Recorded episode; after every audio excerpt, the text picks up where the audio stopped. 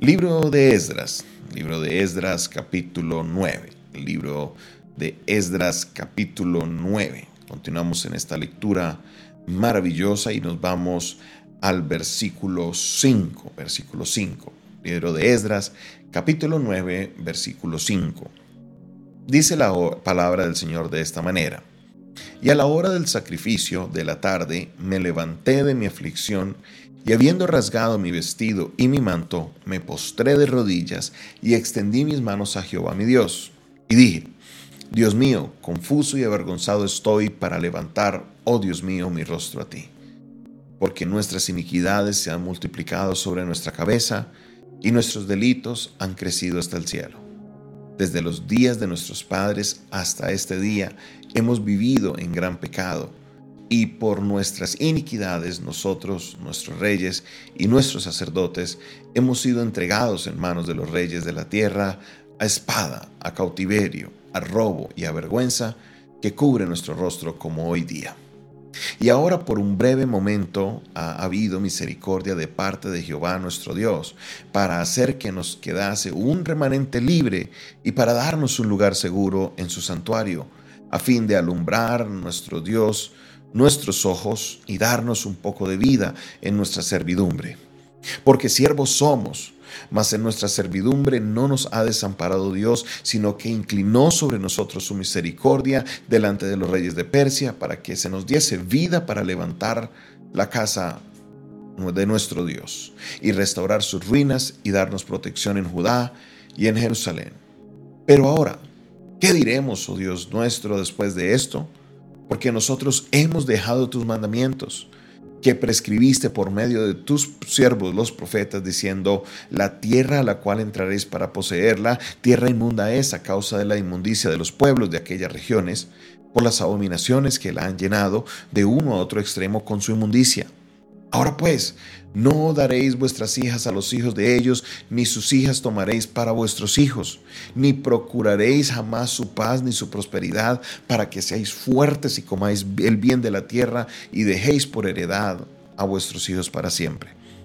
Mas después de todo lo que nos ha sobrevenido a causa de nuestras malas obras y a causa de nuestro gran pecado, ya que tú, Dios nuestro, no nos has castigado de acuerdo con nuestras iniquidades, y nos diste un remanente como este.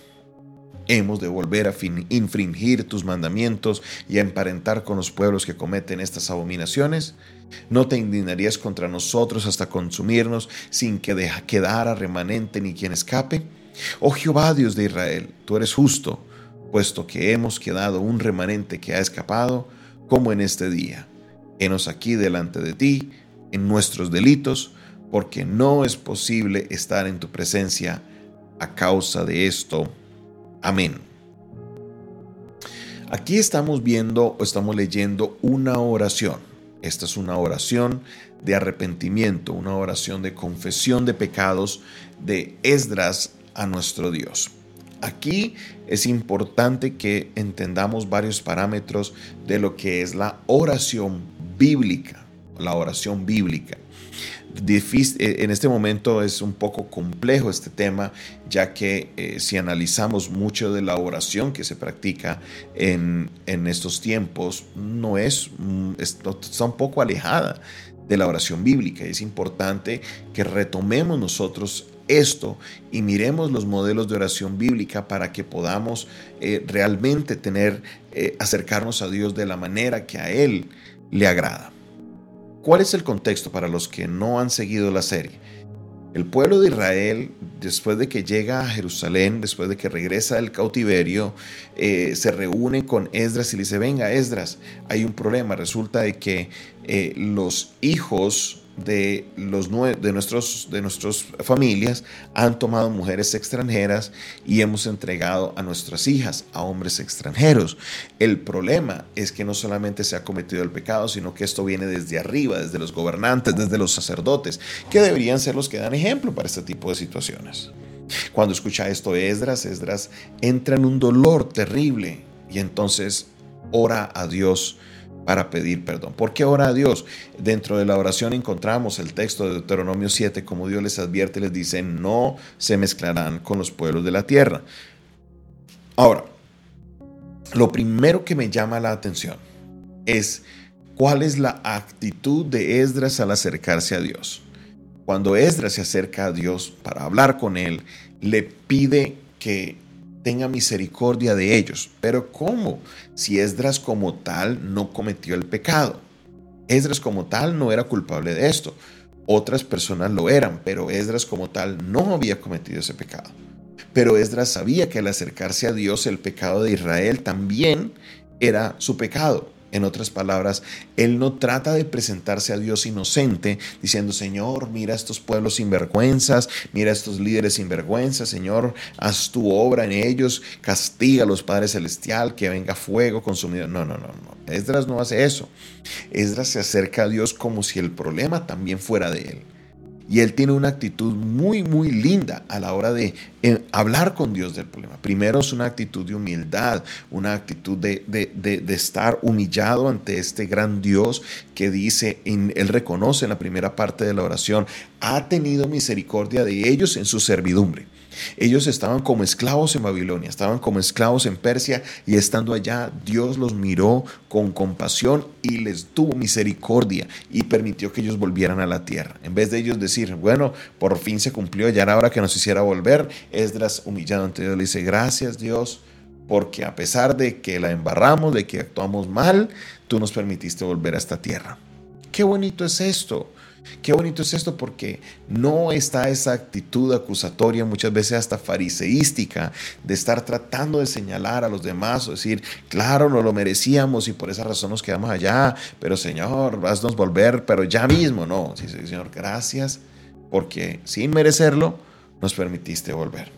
Eso es lo primero que nosotros debemos mirar. Cuando nosotros nos acercamos a Dios, primero que todo debemos acercarnos con una actitud de humildad Recuerde que no estamos hablando con un amigo, sí, hablamos con Dios como muy cercanos, pero eso no me puede dar a mí la confianza de yo acercarme a Dios como, entonces, ¿qué, parcero? ¿Todo bien? No, no, no, no, no.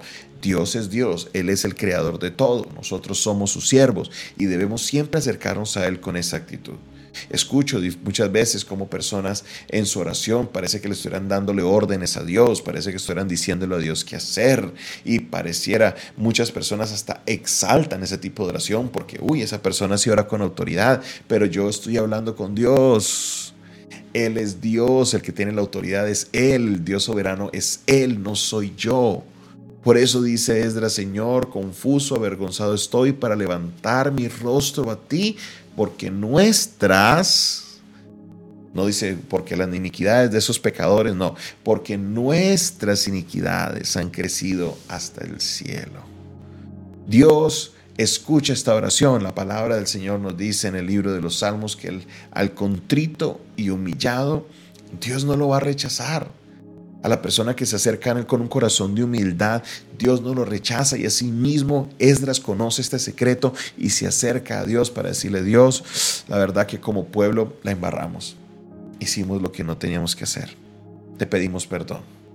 Te pedimos perdón, Señor, porque de verdad que después de ver tantas misericordias, Tú nos podías haber dejado allá en Persia, podíamos habernos dejado allá en Babilonia y no hacernos volver, pero tú tocaste el corazón del rey y permitiste que volviéramos y primero nos permitieras construir tu casa. Para ellos, para él era un privilegio poder construir la casa de Dios. No solamente que pudo construir su casa, sino que Dios les protegió en Judá y en Jerusalén. Él está, primero que todo, agradecido, confiesa su pecado de alguna manera, está agradecido, pero ahora ahonda en lo que es el pecado del pueblo. Y él se acerca ante Dios diciéndole, Señor, de verdad, la embarramos, porque tu palabra nos decía claramente, no se mezclen con la gente de la tierra. Nos lo dijo claro y nosotros ignoramos esa instrucción. ¿Y qué fue lo que hicieron? Todos empezaron a tener mujeres, no todos, pero muchas personas empezaron a tener mujeres extrañas, extranjeras. Y esto era un pecado para Dios. Esdras acude a la misericordia de Dios. Él le pide, Señor, que Él le perdone, que le dé sabiduría para manejar esta situación. Porque termina diciendo, Él entiende, no es posible estar en tu presencia a causa de esto. La actitud de Esdras debe ser una actitud muy similar a la nuestra. Cuando estemos nosotros en una situación porque le fallamos a Dios, debemos ir al Señor con humildad. Y no solamente en esos momentos, en todo momento debemos tener humildad ante Dios. Debemos tener eso claro. ¿Cuál es mi lugar? Dios es Dios y mi lugar es ser su siervo. Yo soy su creación. Yo no puedo hablarle a Dios como de tú a tú, sino que tengo que entender que Dios está por encima de todas las cosas. Y aquí, mis hermanos, es donde encontramos este secreto esto importante. Mire, pregunta, ¿será que a veces usted ha observado pecado en su familia? Muchas veces estamos orando, Señor, trata a Dios con esta persona. Señor, trata porque mira el pecado que está haciendo ahí en la casa. Si fuera Esdras, Esdras diría, Señor, te pedimos perdón porque hemos pecado como familia. Señor, te pedimos perdón porque hemos fallado como familia. Esdras se coloca el chaleco de la familia y dice, yo me apersono de esto y yo voy a entrar ante Dios a pedirle perdón por todos nosotros. Eso es algo muy lindo. Eso es una actitud muy humilde de parte de Esdras. Y esa debe ser la actitud. Primero que todo, con nuestra familia. Sí, muchas veces observamos cosas que no están correctas en nuestra familia, pero en vez de estar con esta oración farisea, acusatoria, oh Señor, perdónalos a ellos porque ellos no saben lo que hacen, no, de tomarse ese chaleco y decir, Señor, aquí estoy, reconozco el pecado de nuestra familia, hemos fallado, Señor, y hoy nos acercamos a ti para pedirte perdón. También miremos lo que pasa en nuestro país, en nuestros países, en nuestras ciudades Cualquier ciudad que usted esté, yo sé que usted observa cosas que no le agradan. Yo sé que usted se da cuenta de temas de corrupción, usted se da, cuenta de cosas que pasan que no están bien. Entonces, ¿por qué no pedirle al Señor por el pecado del pueblo? No con arrogancia, Señor. Perdona a esos políticos ladrones, perdona, Señor, a esos, a esos rateros, perdona, Señor. No, no, no, Señor. Somos como ciudad, hemos fallado, no hacemos lo correcto. Te pedimos perdón por esta, esta y esta razón. Dios, es por tu misericordia que estamos vivos y te pedimos, Señor, que seas tú obrando, Dios, en cada persona. Esa debe ser la actitud de nosotros ante una necesidad como esta. ¿Cuál es tu actitud a la hora de acercarte a Dios y orar? ¿Qué es lo cómo cómo te acercas a Dios? Es importante que mantengas en tu mente que ante Dios debemos acercarnos con humildad, porque al corazón contrito y humillado Dios no lo rechazará. Si a lo mejor ves cosas en tu iglesia que no te parecen, acércate con esa actitud, Señor, te pedimos perdón. Todos, porque esto afecta a muchas personas. Y estoy seguro que si nuestra actitud cambia la oración, algo poderoso pasará en tu vida. Acércate al Señor con la actitud correcta, con acción de gracias, confesando tus errores, Dios nos perdonará. Porque si confesamos nuestros pecados, dice la palabra de Dios, Él es fiel y justo para perdonar nuestros pecados y limpiarnos de toda maldad. Gracias Señor por tu palabra. Gracias Dios porque nos permites, oh Dios, estar aquí, escuchar, escudriñar tu palabra y recibir, Señor, aprender de cómo debemos nosotros acercarnos a ti. Perdónanos, porque muchas veces te hemos hablado con arrogancia, Señor, con, con, como dándote órdenes, oh Dios, y aquí el Dios no somos nosotros, sino que eres tú.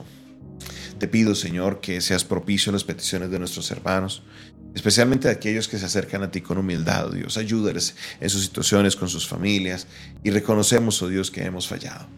Te pedimos perdón. En el nombre de Jesús. Amén, amén y amén. Esta fue una producción del Departamento de Comunicaciones del Centro de Fe y Esperanza, la Iglesia de los Altares, un consejo oportuno en un momento de crisis. Se despide de ustedes su pastor y amigo Jonathan Castañeda, quien les bendice y les recuerda, no olvides suscribirte a nuestro canal. Ahí en YouTube hay un botón que dice suscribirse.